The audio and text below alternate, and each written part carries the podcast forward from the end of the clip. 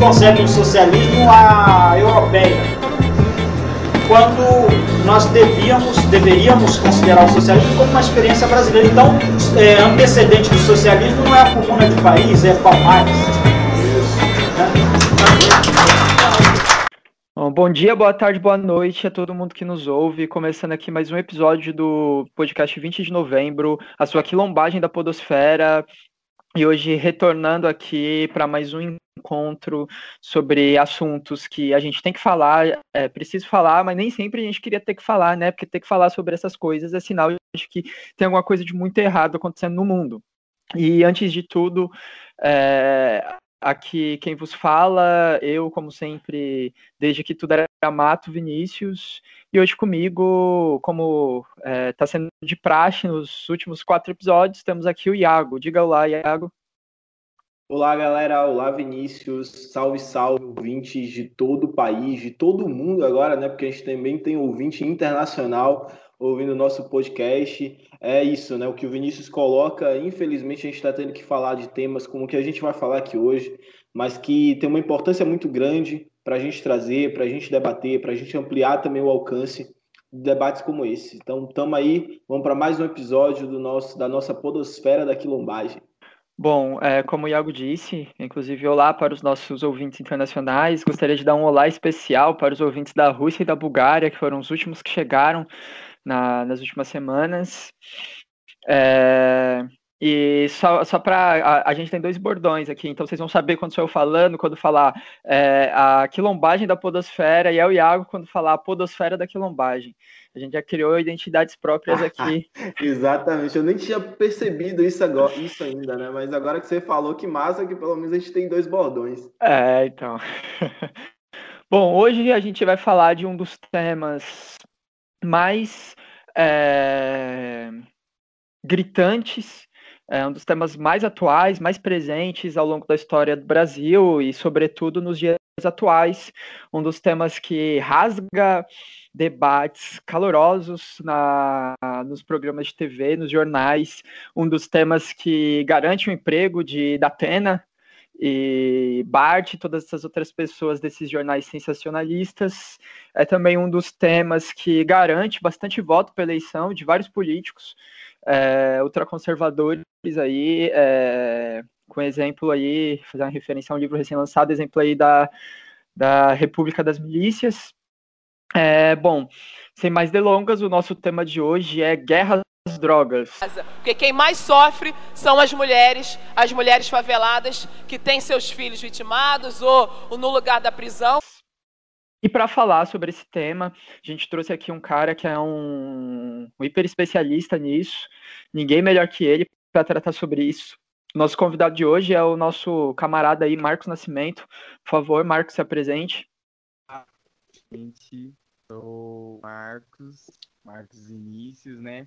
É isso, é difícil pensar como se apresentar nesse contexto, né? Porque, infelizmente, é isso. O tema que a gente tem para falar aqui é um tema super importante. E aí, sempre quando eu vou pensar sobre como me apresentar, eu fico pensando também sobre qual a relevância desse tema na minha vida, né? Então, acho importante começar dizendo que é isso. Meu nome é Marcos Vinícius, favelado, Acho que isso já diz muito. Estudante de serviço social. É, também estou produzindo um trabalho audiovisual na internet com o canal Revolta Popular. E hoje integro também o Coletivo Negro Minervino de Oliveira, assim como a Bienal do Livro da Quebrada, que pensa a democratização do acesso à literatura. Você falou uma coisa que eu achei interessante, que é isso, né? O debate sobre guerra às drogas gera emprego, gera renda para muitas pessoas. É isso, tá fazendo da Atena milionário há muitos anos. Mas, para desespero do Datena, também tem gente preta, gente favelada, compondo esse debate com muito mais qualidade que ele pode sonhar fazer na vida dele, né? Porque para a gente isso não é só um papo de acadêmico tilelê, né? Isso é a nossa vida, tem outra importância. Então, acho importante reconhecer isso, porque muitas vezes esse, esse debate tem sido feito por gente que não tem nada a ver, não vive, não sente, e tudo bem participar. Só que é preciso reconhecer quem está nesse lugar e quem está nesse lugar não só de viver. A gente não só vive a guerra às drogas, a gente também está no movimento de tentar compreender justamente para criar nossas estratégias de sobrevivência. Então, acho importante reconhecer o protagonismo preto e periférico nesse debate, não só no lugar de quem é vitimado por essa guerra às drogas, mas de quem está se esforçando para construir as estratégias de sobrevivência desde que Brasil é Brasil. Né? E é isso. Bom, com esse chamado aqui do Marcos, a gente já vê como o episódio vai ser hoje. Não vai ser um episódio simples, mas também vai ser um episódio, assim, acho que politicamente muito potente para a gente refletir aí sobre isso que o Marcos aponta como as nossas estratégias de sobrevivência e sobre quem é que está é, elaborando, aplicando e refazendo constantemente, reformulando constantemente essas estratégias de sobrevivência, né? Acho que vai ser um, um, uma conversa importante para a gente pensar sobre essas questões. Então, Marcos, para a gente começar, né, é, a, a, de um tempo para cá, todo mundo começou a falar bastante, né? Guerra às drogas. Você, você vai assistir é, esses jornais aí desse povo que fica milionário. Estão falando sobre droga, estão lá fazendo um, um, filme de Hollywood praticamente ali com a câmera em tempo real, da a polícia invadindo favela invadindo a, a, acontecendo toda a coisa toda da ação, de fuzil, perseguição, esse tipo de coisa, né? É, é, é, é quase como ver um, um duro de matar é, todo dia quando você liga a TV. É, por outro lado, até quando a gente vai pensar é, em debates mais especializados, de alguns canais, até mesmo da TV fechada, alguns canais assim mais é, que, que, que, que tem um, um quê mais rebuscado, traz os especialistas, então aparece lá um antropólogo especialista em segurança pública é, pela USP, e, e, ele vai lá e vai falar e tal, e vai usar o termo guerra às drogas também, nessa terminologia. É, até, até parece que, que as drogas né, são um sujeito que estão de um lado atacando, e aí tem o, o, o outro lado da guerra, o outro campo que está revidando, né? Então, para a gente começar, queria que você trouxesse um pouco para a gente aqui o que de fato é a guerra às drogas. Cara, eu acho que é isso, né? São dois momentos. Se a gente for pensar, eu acho que é interessante a gente conceituar a guerra às drogas entendendo que de fato ela existe em uma menor escala, né? A gente vê que existe um lado que real pensa sobre a guerra às drogas e se articula no movimento de guerra às drogas, e é isso, atribui às drogas um lugar de sujeito e acredita que está, de fato, combatendo drogas, né? E aí a gente tem que pensar muito sobre a influência dos Estados Unidos nessa construção, né? Principalmente pensando a América Latina.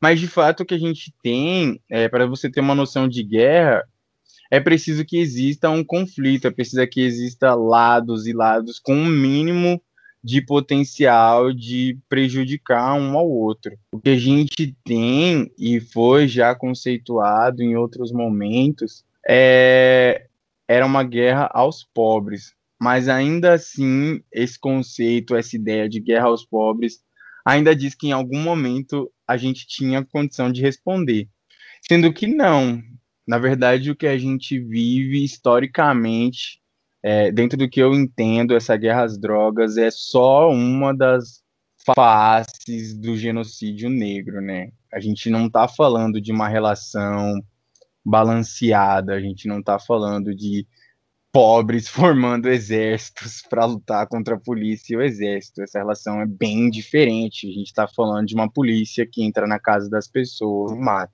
É isso. Todo dia a gente tem essas notícias. Então a gente está falando de massacre, a gente está falando de genocídio.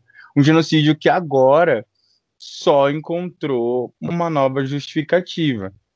Eu acho que é esse o ponto. As drogas são só uma nova justificativa. E o ponto crucial de tudo isso é que no capitalismo, principalmente, você não precisa de uma justificativa para matar. Então, se eles não brisarem mais que vai ser droga que eles vão associar aos pobres, se for outra coisa, é isso, a gente vai morrer do mesmo jeito, porque o capitalismo é sobre morte.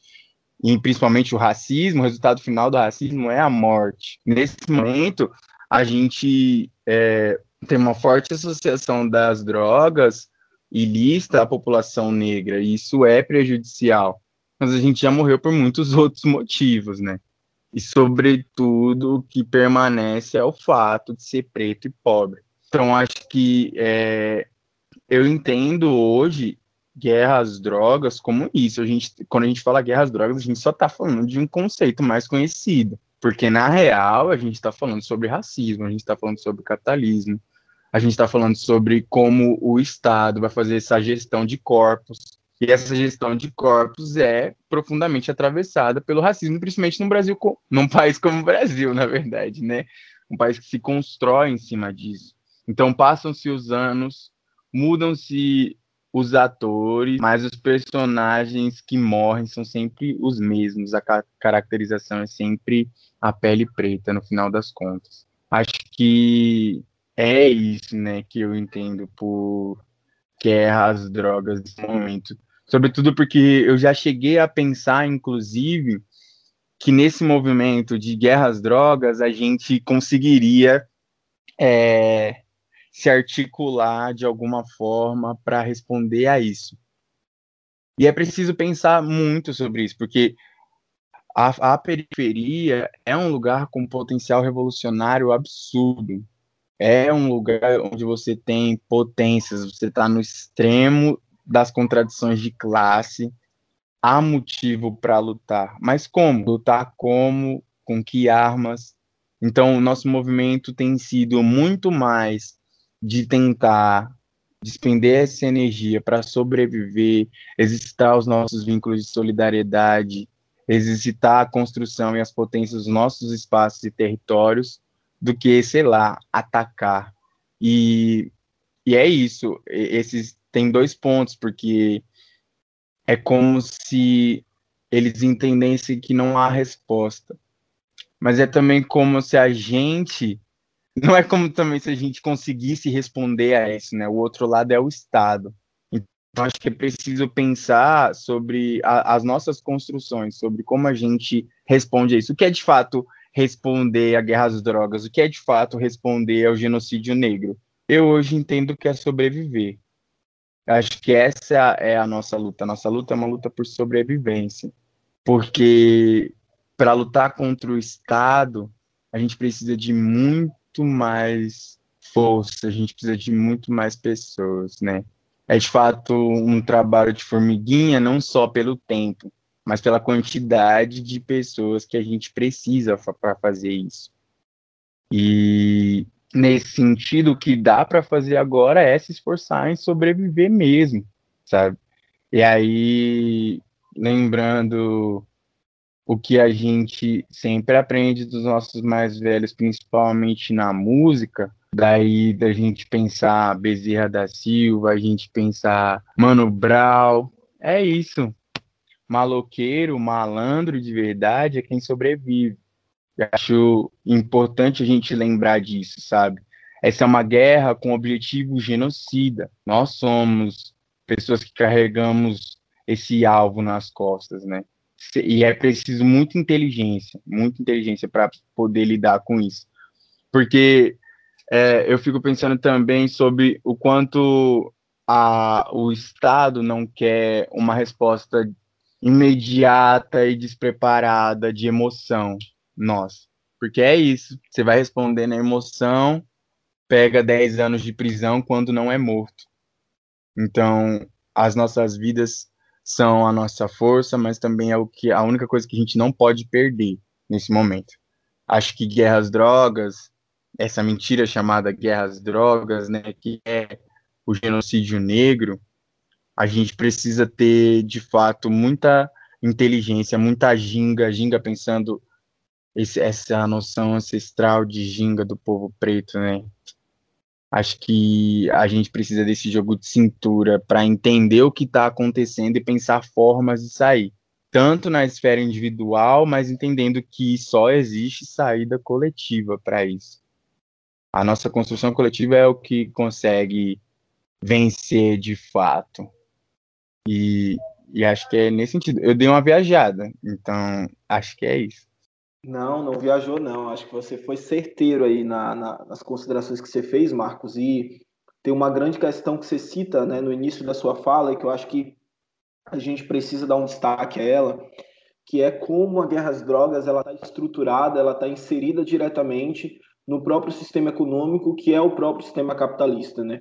O desenvolvimento do sistema capitalista é, no seu decorrer, desde o, a, a, o próprio processo de colonização, ele foi sempre um sistema que trabalha com dois fenômenos, né? O fenômeno da própria exploração do trabalho, da exploração do corpo, né? E que os corpos negros é, sempre se efetivaram como o básico da, desse processo de exploração dentro do sistema capitalista, quanto também é, a própria a própria morte, né? A morte ela ela age, ela atua dentro do sistema capitalista como um processo a partir do processo de extermínio, a partir do processo também de controle populacional, de controle do exército de reserva, então de uma série de outras questões.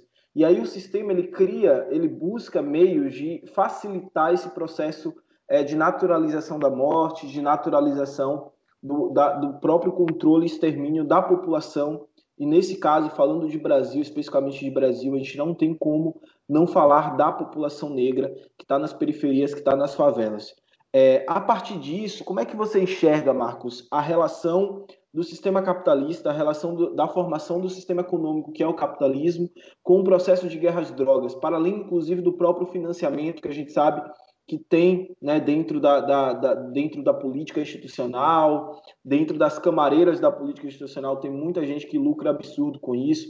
Basta a gente olhar quem é que é pego com avião de cocaína refinada, né? Quem é que e, e que não acontece nada. A diferença das manchetes também quando se encontra grandes quantidades elevadas, inclusive de drogas, é, em Playboy de Zona Sul e quando encontra ou não encontra né, na, nas pessoas que moram nas favelas, porque o que acontece é que muitas, em muitas situações isso não acontece.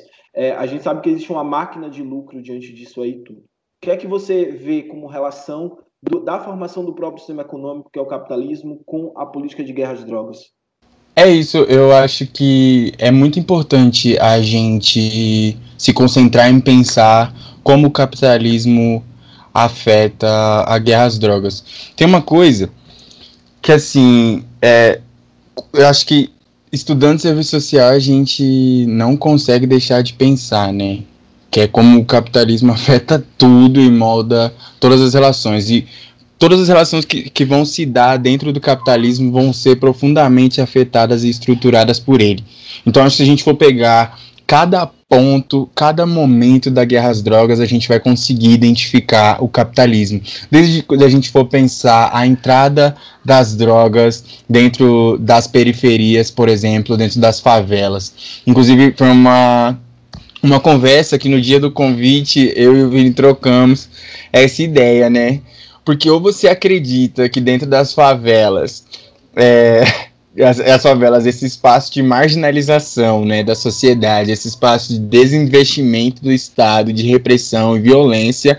Você acredita que é nas favelas que você tem grandes laboratórios de produção de drogas, sabe? Grandes fazendas de plantação. Ou você acredita nisso, ou então você reconhece que esses espaços são marginalizados, esses espaços são abandonados, só é lembrado pelo Estado pelo braço repressivo dele, e reconhece que essas drogas vêm de outro lugar. Quando a gente pensa o ingresso é, de substâncias como o crack, a cocaína, dentro de lugares periféricos, a gente tem que lembrar da política é, muito é, formulada pelos Estados Unidos, sobretudo Reagan, que é de usar o crack e a cocaína como um veneno para a população negra, né? De fato de introduzir essas drogas em nossas comunidades, de fato fornecer droga, fornecer arma, para depois voltar no dia seguinte com uma operação dizendo: achamos um fuzil dentro da favela e matamos 100 pessoas. É isso, lucro para o Estado. Então, acho que em vários momentos, se a gente for pegar passo a passo, assim, a gente consegue identificar o capitalismo ali atuando. Só que um, um dos pontos que eu acho que fica mais evidente, Iago, que eu sempre penso sobre caramba, isso é muito capitalista. É quando a gente pega a face da guerra às drogas para pensar o cárcere. O cárcere é uma das instituições mais fortes e mais importantes para o capitalismo. Que é isso, ali você consegue garantir o exército industrial de reserva. Se um dia a classe trabalhadora resolver parar, ainda existe uma parcela da classe trabalhadora que não tem a opção de parar. E essa parcela da classe trabalhadora vai ser a classe trabalhadora que está encarcerada que está nos cativeiros hoje em dia. A prisão, tal qual é, em outros momentos em que você perdia a liberdade para o Estado, hoje ela obriga pessoas pretas e pobres a continuar garantindo a produção. E aí eu não estou falando só a produção é, num sentido de que pensar que a pessoa presa ela vai gerar lucro para o Estado e para as empresas que negociam com o Estado, porque aquela pessoa precisa comer, vestir, então necessariamente é, essas coisas, esse dinheiro vai passar pela mão do Estado e pela mão dos burgueses que trampam com o Estado também. Se você for ver é, muitas empresas que fornecem merenda para presídios são empresas que tem alguma ligação com a família de algum político, então é tudo uma máfia junto, mas eu fico pensando bastante é, nessa relação do cárcere, e é isso, Angela Davis brilhantemente vai nos mostrar sobre como o capitalismo afeta a guerra às drogas, sobretudo essa relação do cárcere, porque ali você tem corpos matáveis, e é isso, o capitalismo, esse nosso capitalismo racista, né? tem por hábito, tem por necessidade a produção de corpos matáveis. Porque aí eu sinto que você joga com medo para controlar as pessoas. Sempre o medo é uma característica inerente ao capitalismo. Porque é o medo que te faz agir na linha, que te faz manter a sua conduta ética e moral dentro dessa moral judaico-cristã também, que é muito própria do capitalismo. É o medo de ser preso que te faz, dentro das suas possibilidades, evitar certas coisas. É o medo de ser punido que te faz, dentro da visão do Estado, é, não cometer crimes. A própria noção de crime, né? É, é uma coisa a se pensar. E eu fico pensando o quanto, é, dentro dessa lógica, algo próprio do capitalismo, a gente vai criando microindústrias, né? Você tem tanto uma indústria da produção, que é uma produção à margem da, da fiscalização, isso é interessante para o Estado.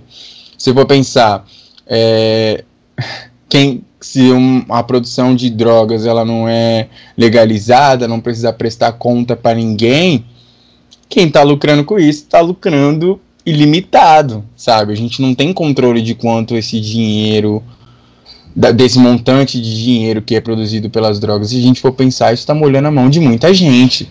Muito policial ganha dinheiro com a guerra às drogas. E não é só no combate à guerra às drogas. É no lugar de quem vai fornecer essas substâncias também. Para droga entrar na fronteira, muito soldado do exército ganha dinheiro com isso também. Para vir arma, para dar ideia de guerra às drogas, você precisa que o exército ganhe dinheiro também com isso.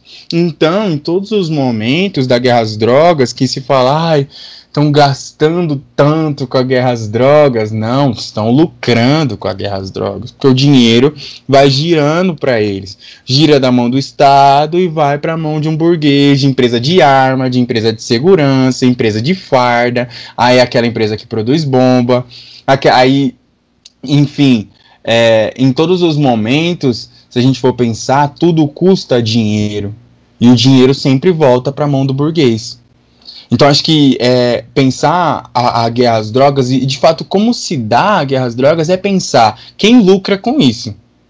Porque de verdade, é que nem eu comecei falando, se a gente for pegar passo a passo, em todos os momentos a gente vai conseguir identificar o capitalismo. Mas uma pergunta que a gente não se faz e não se faz de uma maneira honesta é quem lucra com isso. Porque de verdade, se a gente for achar que quem tá lucrando com tráfico de drogas é o mano numa biqueira, vem, sabe, tipo, é, é muita inocência. Essa pessoa, ela é descartável dentro dessa lógica de guerra às drogas. Ela não é nem reconhecida como uma pessoa. Ela é reconhecida como um funcionário. E quem lucra sempre com a exploração de seus funcionários é o patrão, é o burguês. Se a gente for pegar os grandes líderes, essas pessoas são pessoas ricas. Os grandes traficantes, eles usam terno e gravata. Eles estão no Congresso. Eles têm empresa. Essas são as pessoas que de fato lucram com a guerra às drogas. Elas precisam que a guerra às drogas exista. Porque é isso, se não tem um favelado para morrer, eles vão morrer. Então eles precisam que você invada a periferia, eles precisam que você invada a favela em nome das guerras drogas. Porque o foco vira no favelado. As drogas vão continuar sendo associadas ao pobre, ao favelado. A gente não olha para quem é o rico, para quem é o burguês que está lucrando com isso. Se a gente for pensar, é, inclusive isso é uma coisa que eu acho interessante. Caramba, quanto é, quantas pessoas no Brasil, pessoas ricas pensando de fato, quantos burgueses não têm interesse nessa continuidade da guerra às drogas. Porque a gente falou inicialmente do Datena, é isso, Datena precisa que as guerras às drogas continuem a existir. A Bandeirantes precisa que as guerras às drogas continuem a existir. Porque é isso, é responsável pelo, sei lá o que, 60% da grade horária da Bandeirantes, que é as drogas. É isso, eles precisam que continue a existir. As empresas de arma também precisam que continue a existir. E é isso que é ofertado para nós. Então, o, o, capitalismo, ele afeta essa relação, principalmente porque não é só sobre modificar as nossas relações. O capitalismo ele também constrói estruturas muito sólidas, estruturas que são em cima da exploração. Então, se você tem tanto exploração do pequeno varejista de drogas dentro de uma biqueira, quanto você tem exploração dessa pessoa que é encarcerada. A pessoa, quando ela é encarcerada, ela não fica num mundo à parte. Ela ainda está prestando contas, ela ainda está sofrendo as mazelas do capitalismo e ainda mais. Porque é isso, ali são legitimadas violências em nome do bandido bom é bandido morto, que é difícil de você naturalizar fora da prisão. Lá isso é meio que dado, né? Então é, eu, eu fico pensando sobre como responder isso, porque de fato é, o que é, a minha dúvida mesmo é onde não está o capitalismo, né? Nas, nas nossas relações. Porque o que eu fico pensando é isso: a gente consegue ver o capitalismo em tudo, afetando tudo, e sobretudo na exploração. E no limite é isso: produção de corpos matáveis. A morte, e essa morte violenta, essa morte justificada, é algo essencialmente capitalista.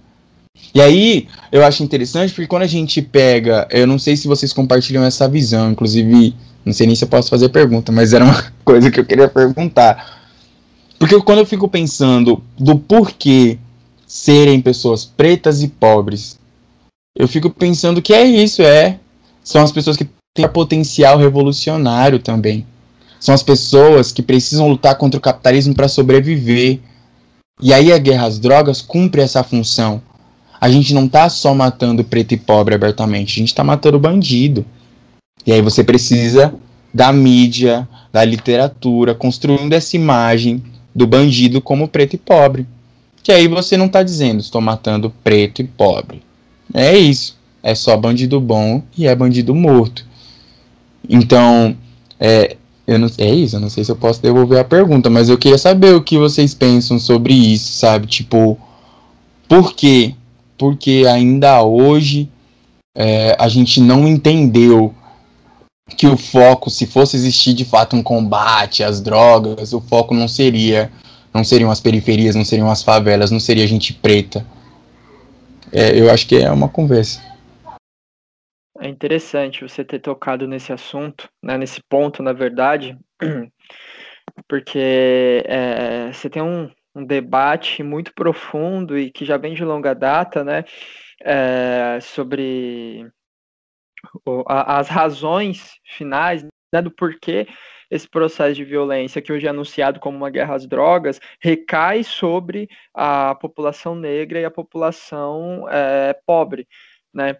É, e aí a gente acha, cada um acha um, um monte de razões para conseguir responder essa questão. É, algumas pessoas vão lá e vão falar, ah, é, ah, isso acontece porque eles odeiam pessoas negras e preferem matá-las. Ah, isso acontece porque existe toda uma indústria da morte que, que lucra com a morte dessas pessoas. Isso acontece porque eles querem fazer uma super limpeza étnica é, é, em relação a esse povo e tudo mais.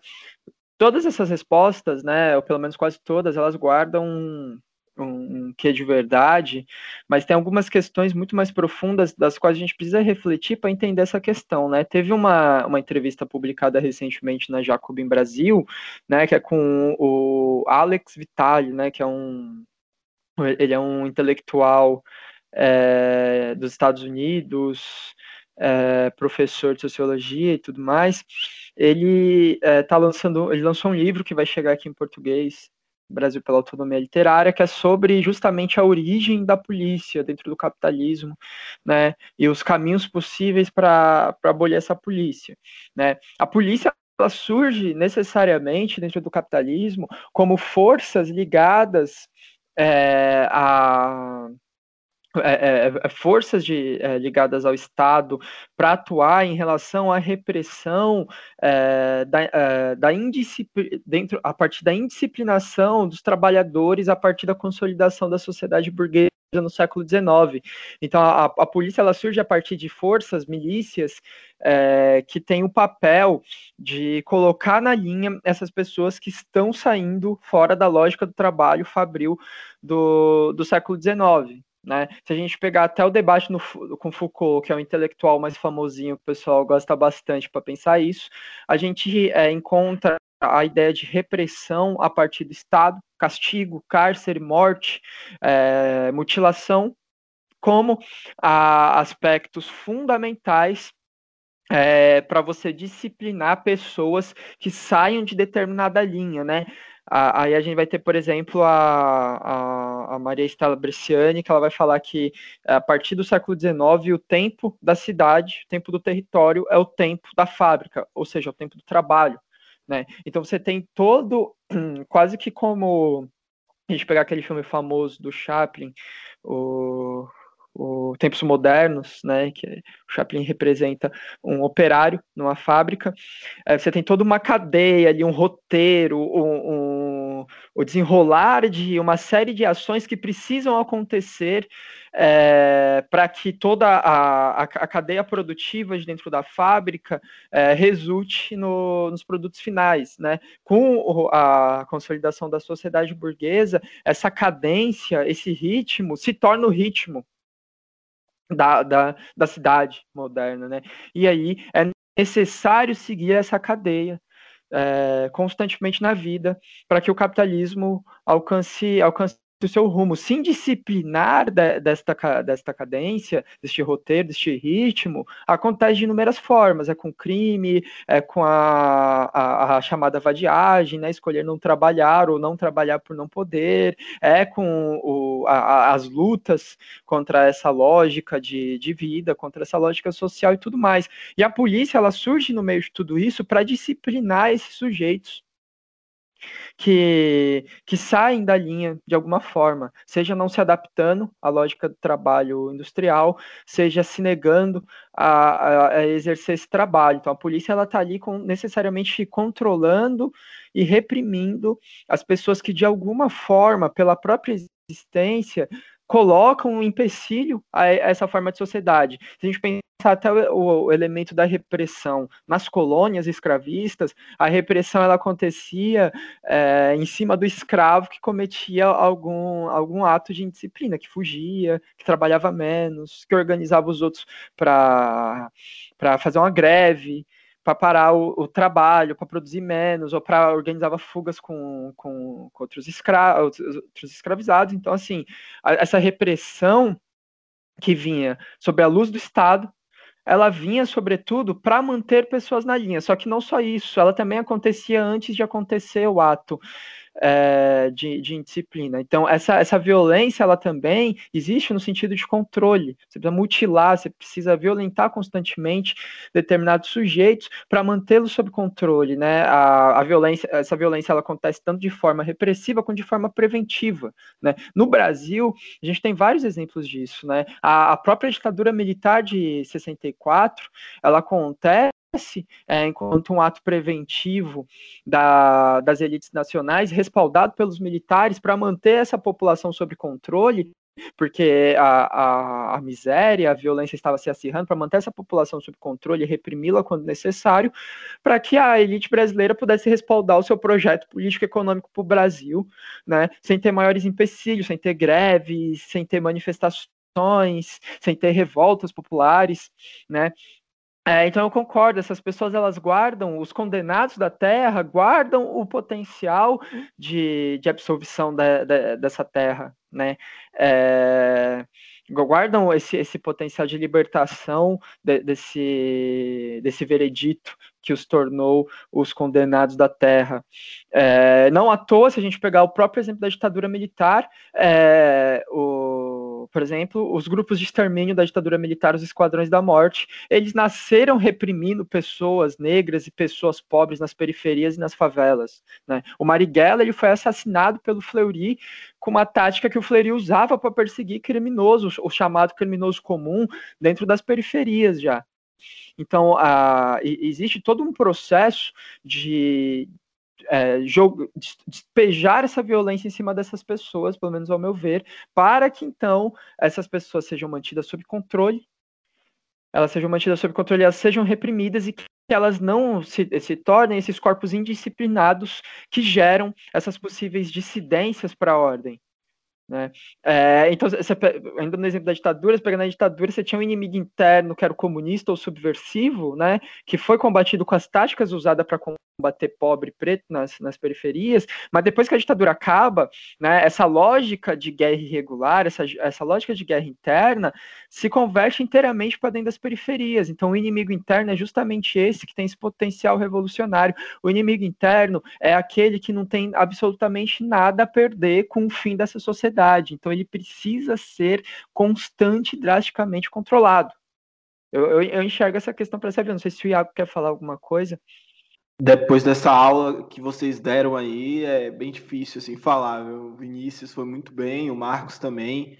É muito importante a gente fazer essa relação, porque tem rolado bastante né, o debate, como vocês já colocaram também, um debate de drogas, que é um debate que tenta pautar saídas à descriminalização, à legalização, mas são saídas ainda dentro de uma perspectiva totalmente liberal de Estado, dentro de uma perspectiva de compra e venda de consumo, mas sem abolir, sem tratar aquilo que é parte da estrutura de forma, formação do nosso país, né? Que, enfim, da América Latina como um todo, é, e que também é, beneficia a conjuntura mundial, a conjuntura global, que é a questão racial, né? Que é a questão também de classes. Então, é, é pensar hoje um, um, projeto de descriminalização das drogas, é pensar, sobretudo, um projeto que aprofunde o debate que a gente tem que ter do racismo estrutural. Então, acho que dentro dessa perspectiva, a gente precisa é, compreender como é que se deu esse processo de criminalização, a partir de qual relação a política de drogas que a gente tem é, de uma forma tão assumida hoje, não somente por partidos e pelo próprio Estado, como também por é, partidos de direita e pelo próprio Estado, como também por governos progressistas de esquerda.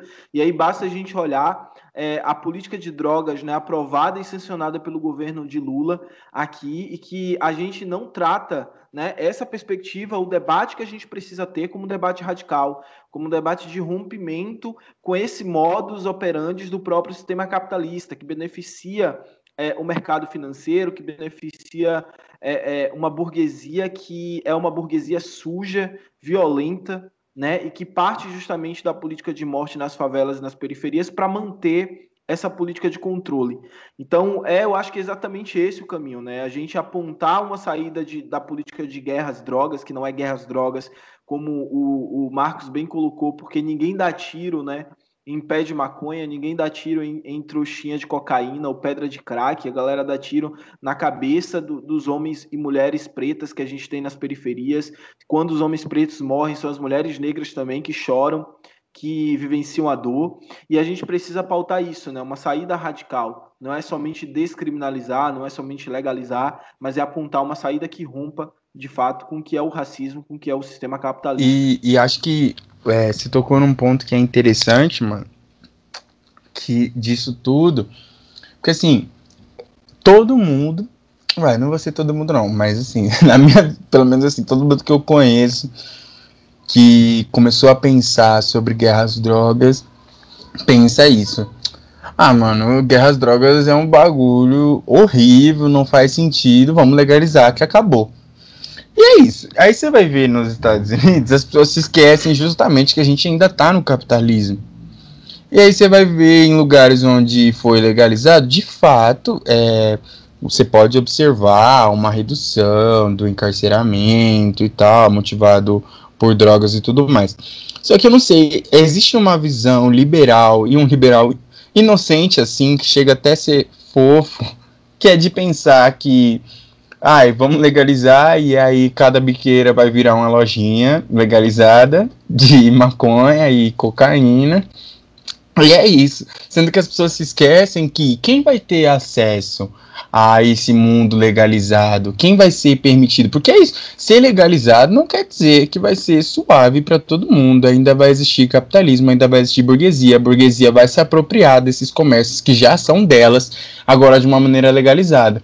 Por exemplo, quando você tem é, em alguns lugares dos Estados Unidos dispensórios de maconha, por exemplo, você tem critérios para poder ter esses galpões que são inacessíveis para a população pobre do lugar.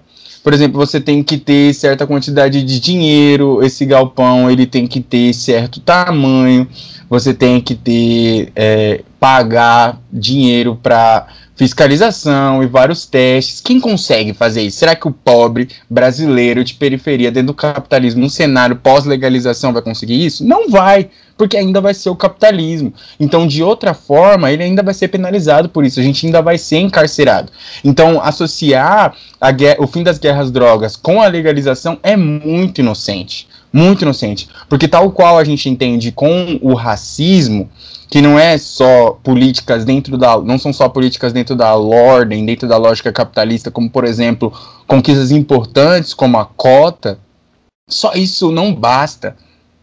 Isso são paliativos para nossa sobrevivência, porque a gente precisa sobreviver nos espaços. A legalização é imprescindível.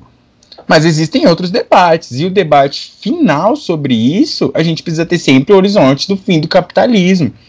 Isso não é pouco, sabe? estar dentro do capitalismo não é pouco pra gente. Eu sinto que às vezes a gente faz um debate muito inocente sobre as coisas, que é isso, ah, legalizou, acabou a guerra às drogas. Não.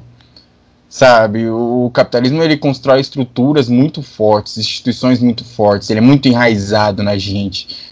E, a, e o efeito final, a produção final do capitalismo é a morte. No Brasil, sobretudo, a morte de gente pobre preta.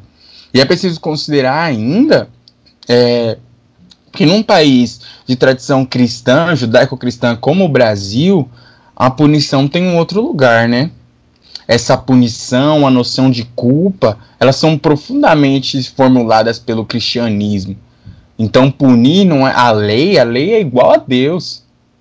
Sabe? É uma punição que tem que ser. É, como eu posso dizer? Tem que ser uma, uma punição quase que divina, muito grande por isso que a gente pensa, ah, recrudescimento das políticas de encarceramento. Isso aí é Deus punindo aqueles que não conseguiram andar na lei também.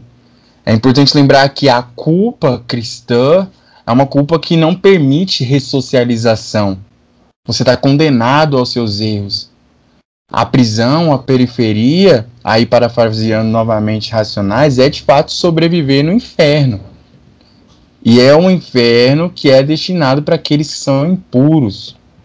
Então acho que é preciso considerar isso, porque não é como se a gente, na nossa formação histórica, tivesse em algum momento superado o peso do cristianismo nas nossas vidas. Em nenhum momento a gente só aceitou isso. A gente só se fundou dentro dessa lógica. E o capitalismo e o cristianismo são irmãos, né? Nesse sentido. Duas instituições extremamente fortes, extremamente fortes, principalmente no sentido da punição, no sentido da culpa. A gente não fala em responsabilização. A gente fala em vigiar, punir, condenar. E é isso. Acho que, que são pontos importantes de se considerar, porque eu acho que às vezes a gente faz um debate muito inocente, sem considerar que não, não vai ser legalizando que a gente vai acabar com a guerra às drogas. Se ainda a gente, principalmente se a gente ainda estiver dentro do capitalismo. O capitalismo se reorganiza. E esse é o ponto. Enquanto existir capitalismo, ele sempre vai se reorganizar para matar preto e pobre, principalmente no Brasil. É, melhor colocado possível, Marcos. E aí, é, antes da gente encerrar, a gente não pode deixar de trazer uma pergunta aqui, porque já que tá todo mundo falando dessa terminologia de guerras drogas, é inevitável então é, que se venha a pergunta: já tem uns anos disso, né? Como você bem falou, os Estados Unidos como exemplo, você tem aí o Reagan, Nixon, é, principalmente o Nixon, quando foi governador, fortalecendo o programa de tolerância zero em relação ao, ao combate às drogas. E aí eu, eu pergunto, então, quem está vencendo a guerra às drogas? Cara, eu acho que quem está vencendo a guerra às drogas É engraçado responder isso, né? Porque se a gente, que a gente falou no começo, se a gente for levar ao cabo essa interpretação de guerra às drogas, quem tá vencendo são as drogas, né? Desde o começo. Aquela velha história, né? Mais um ano, meus parabéns às drogas que venceram mais uma vez a guerra às drogas. Exato. É isso. Mas é, é isso. Se for para responder sério, no final das contas, é gente branca, burguesa, é gente que sempre esteve no controle desse país. A guerra às drogas beneficia e dá lucro para a burguesia. É o nosso sangue que de fato enriquece essas pessoas, né? Inclusive o MC César tem um verso que é muito importante que ele fala assim: é o nosso sangue que suja o Excel da burguesia, né? O Excel da burguesia tá manchado com o nosso sangue. Eu acho que é exatamente isso, né? Se antes a gente for pensar que era o sangue negro que de fato regava as fazendas, as lavouras, isso não mudou. A exploração do preto, a exploração da nossa vida, dos nossos corpos, isso não mudou a gente ainda segue perdendo. 500 anos de Brasil e o Brasil aqui nada mudou. Eu acho que é exatamente isso. Essas pessoas ainda seguem vencendo, mas ainda assim eu acho que considerar que os nossos atos são vitória depende muito de perspectiva, depende muito.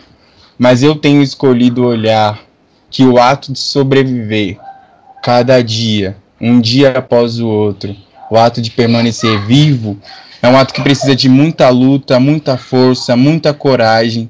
Então, sim, eu acho que cada um de nós que somos sobreviventes do Brasil, sobreviventes do capitalismo, sobreviventes nas periferias, sobreviventes do racismo, eu acho que isso é uma conquista. Eu acho que isso precisa ser reconhecido como vitória também. Óbvio que não é aquela vitória que a gente comemora, porque estar vivo, sobretudo sendo preto e sendo pobre, é lembrar dos que se foram. Então, não acho que conforme o tempo vai passando a gente ainda consiga pensar estar vivo como caramba, venci, estou feliz por isso. Mas sim, apesar de tudo, estamos vivos. Esse é o nosso motivo de dor muitas vezes, quando a gente lembra dos que não estão, e dos que deveriam estar, principalmente de quanta gente com potencial incrível podia estar tá aqui falando comigo e eu sei que não tá. Quantos amigos meus, quantos irmãos e irmãs podiam vir aqui e trocar várias ideias, mas é isso, essas pessoas nunca mais vão falar. Essas vozes nunca mais serão ouvidas. Dói pensar nisso. mas também, quando eu penso nisso, eu também penso que as pessoas ainda estão vivas dentro de mim. Apesar de tudo, estamos vivos. E eu acho que essa é a nossa maior vitória. Estamos vivos. Porque, de fato, é um desafio sobreviver no inferno. E é isso, estamos vivos. Eu acho que esse é o saldo. Estamos vivos. Enquanto a gente tiver, a gente ainda consegue lutar, a gente ainda consegue fazer coisas e é preciso lembrar, a nossa potência está na nossa vida. E é o que eles querem tirar da gente. Mas é isso. Ninguém pode tirar a nossa vida de nós. É importante lembrar sempre de Exu nesse momento. Exu é o Senhor dos nossos caminhos. E nem Exu quer controlar nossa vida. Não vai ser o Estado, não vai ser o capitalismo, não vai ser o racismo que vai controlar nossas vidas. Não mais. Eu acho que nosso objetivo é a destruição dessas instituições, é a derrubada desses espaços de opressão. E é isso. Acho que essa é a nossa vitória. Marcão, que palavras fortes, que mensagem forte você passa aí no final, né? Eu acho que é isso. Eu, particularmente, também tenho muito, muitas questões né, envolvendo esse debate. É, é, e por isso que quando, por exemplo, num dia, né, isso aconteceu recentemente, a gente tem que ver um vizinho, uma pessoa da nossa área, com o corpo estendido no chão por conta da guerra às drogas, e ao mesmo tempo um dos políticos, uma das maiores referências dentro do campo progressista hoje no Brasil, discursa, iniciando o seu discurso, falando de dar mais armas para a polícia militar, isso impacta de uma forma gigantesca na vida de milhares e milhares de pessoas que estão nas periferias do país, que perderam amigos, que perderam vizinhos, que perderam primos, irmãos, filhos, né, namorados e por aí vai.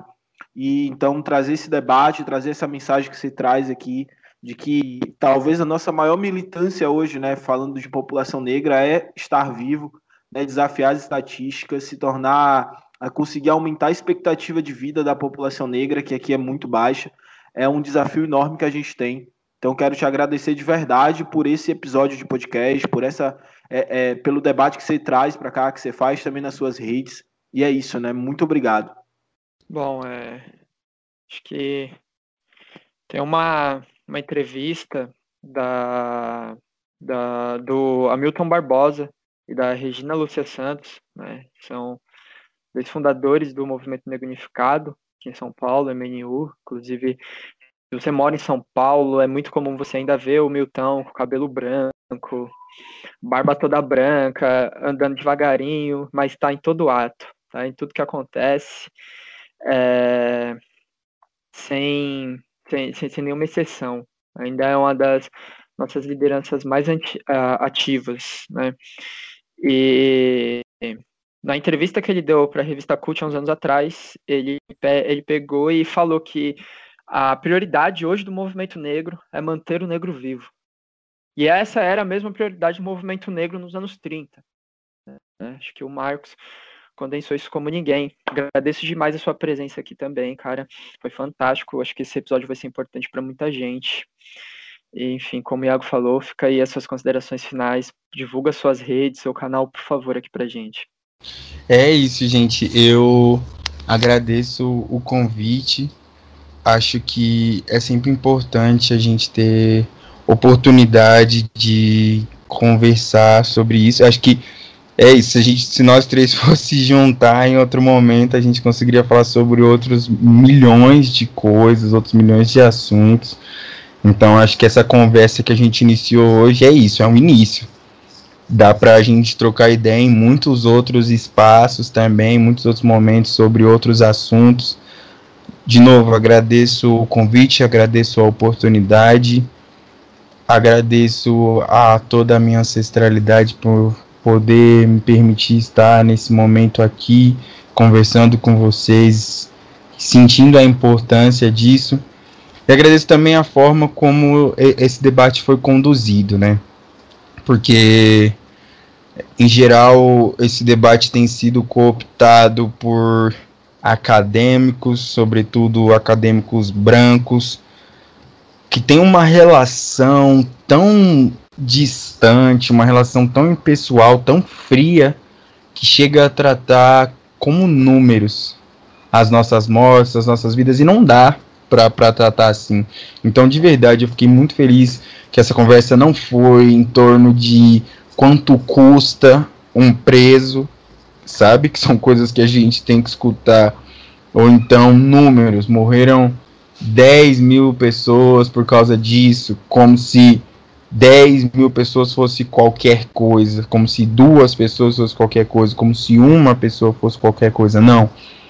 É a nossa família, é o nosso povo que está morrendo. E eu fico feliz de ver isso sendo tratado com essa importância, porque de fato é essa importância que tem nas nossas vidas. E é isso. Quem quiser conhecer mais, um pouco mais sobre o meu trabalho, dá para procurar no YouTube o canal Revolta Popular, que é essa nossa iniciativa coletiva de produção de conhecimento na internet. Dá para procurar a Bienal do Livro da Quebrada. Inclusive, acho que a literatura de fato muda e modifica a vida das pessoas, o acesso à literatura, que é tratado hoje como algo de gente rica, como algo da burguesia, não, não é. A arte é nossa, a expressão cultural é nossa, sobretudo a poesia. A poesia que é essa expressão de gente pobre. Você escreve poema na sua casa, você escreve um poema no metrô e no trampar, não precisa rimar, não precisa ser bonito, não precisa fazer sentido. Precisa ter sentimento, precisa ser real. E a arte sempre foi uma das ferramentas de sobrevivência histórica do povo preto desde África. Quando chega o colonizador, escuta o batuque e não sabe o que é fé, não sabe o que é música, não sabe diferenciar se é só uma preparação para a guerra. A arte sempre foi uma das nossas ferramentas de sobrevivência e acho importante a gente lembrar disso, porque apesar da gente ser socializado nesse contexto de violência, nesse contexto de opressão, nosso povo historicamente sempre conseguiu responder a isso com a potência de vida, com a construção coletiva. E é isso. Acho importante lembrar o Milton. E é isso. A principal tarefa do movimento negro continua sendo garantir a sobrevivência do negro. E nós estamos vivos. Vamos sempre lembrar disso. Agradeço novamente ao convite. Laroê, que Exu todo mundo. E muito obrigado. É isso, forte abraço.